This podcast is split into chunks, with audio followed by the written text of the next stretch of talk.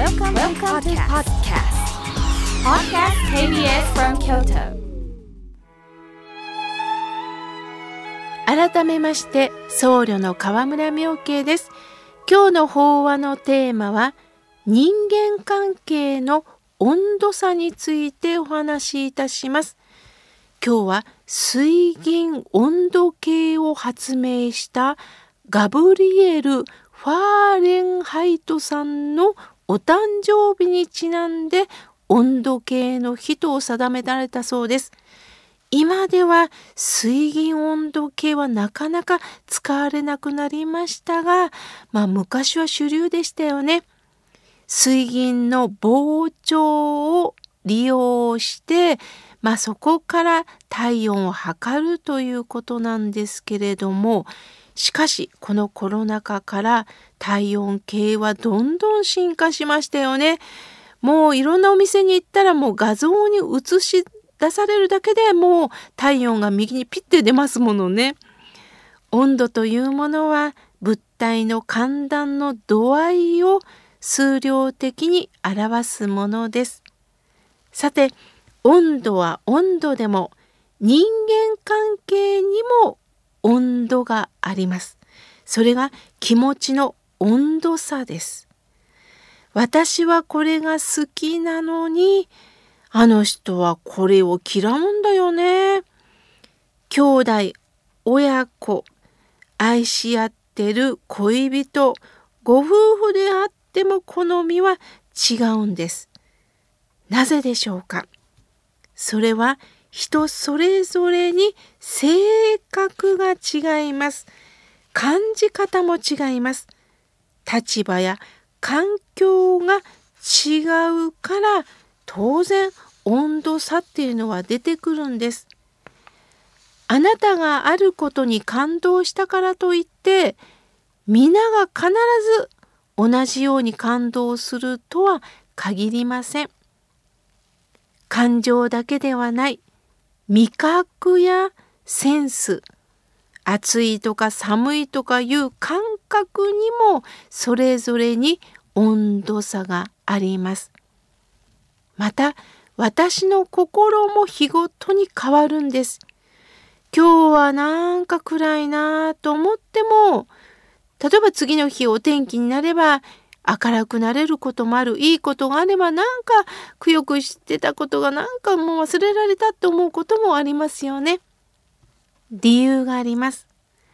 心と体のコンディションは日によって違うということです。なんであの人はいつも冷めてるの？私が親切にしても喜んでくれない。逆に、あの人いつも明るいね。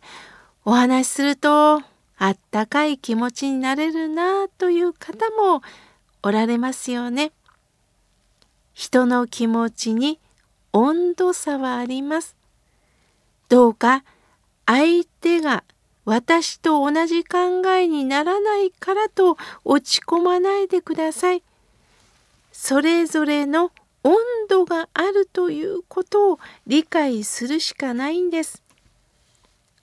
温度差の違いに価値観の違いがあります。この価値観も一人一人違うんですよね。そのことを理解できないと、あの人私のこと愛してるとか好きだと言いながら、なんで私に合わせてくれないの？私の言うこと聞いてくれないの？と不満に感じることもあるでしょう。ここも温度差なんです。ある方が面白いことをおっしゃいました。お風呂の中にまず50度のお湯が入ってる。そこへ冷たいお水を入れると温度はどうなる？簡単だよね。50度のお湯は下がってくるよね。心の温度差も違う温度の心の人と混ぜ合わせることでその中間にあたる温度にお互い変化するということです。これが大切なコミュニケーションということです。コミュニケーションはかき混ぜることから始まる。50度のお湯と冷水がかき混ざる。私は50度なのに、あの人と付き合うと気持ちまでも落ち込む。逆に私は常にマイナス思考で暗い、冷たいと思ったけど、あの人と付き合うとあったかい気持ちになれたという方もおられますよね。しかし中には、いやいやいや、あの人と付き合うと私嫌な人になりそう。と、その人を拒否してしまうということもあります。まあ、それはどこかでその人の影響を受けたくない。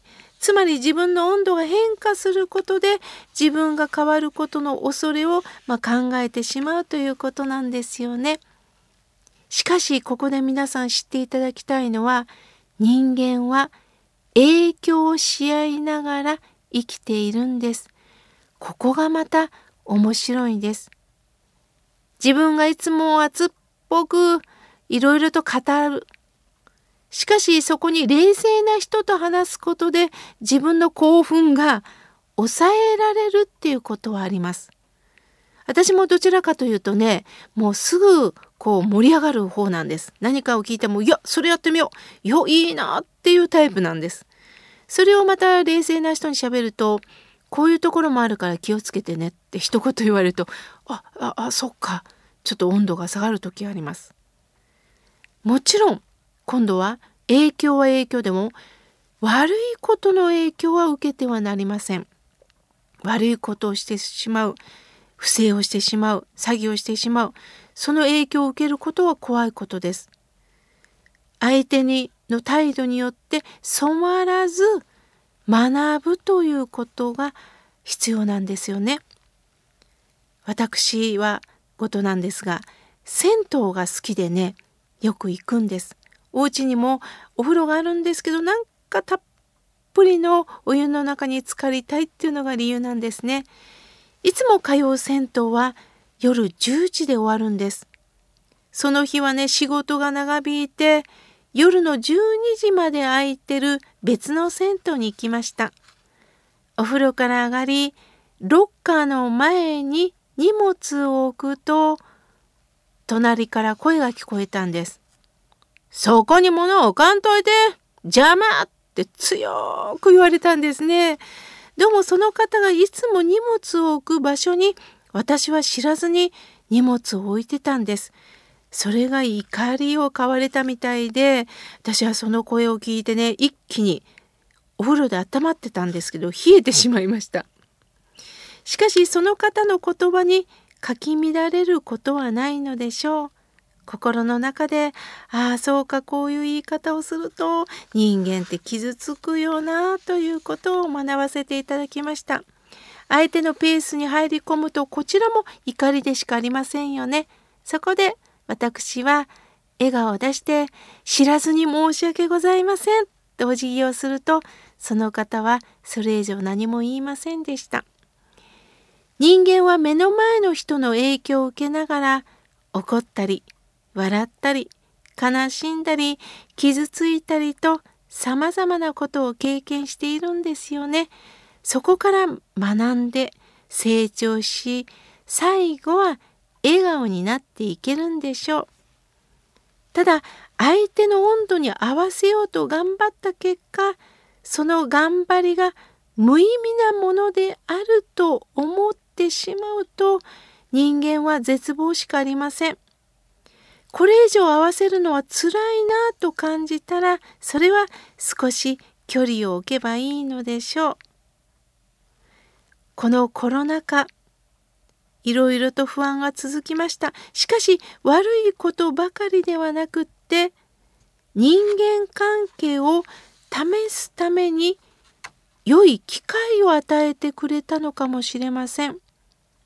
コロナ禍の中でも1時間だかでも会おうかと思える人とコロナを口実にちょっとこの方は距離を置きたいなっていう人も出てきたでしょう。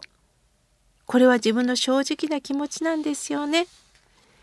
コミュニケーションはかき混ぜることなんですがかき乱されることではありません。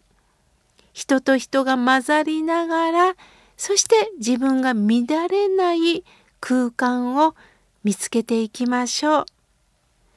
今日は心の温度差についてお話しいたしました。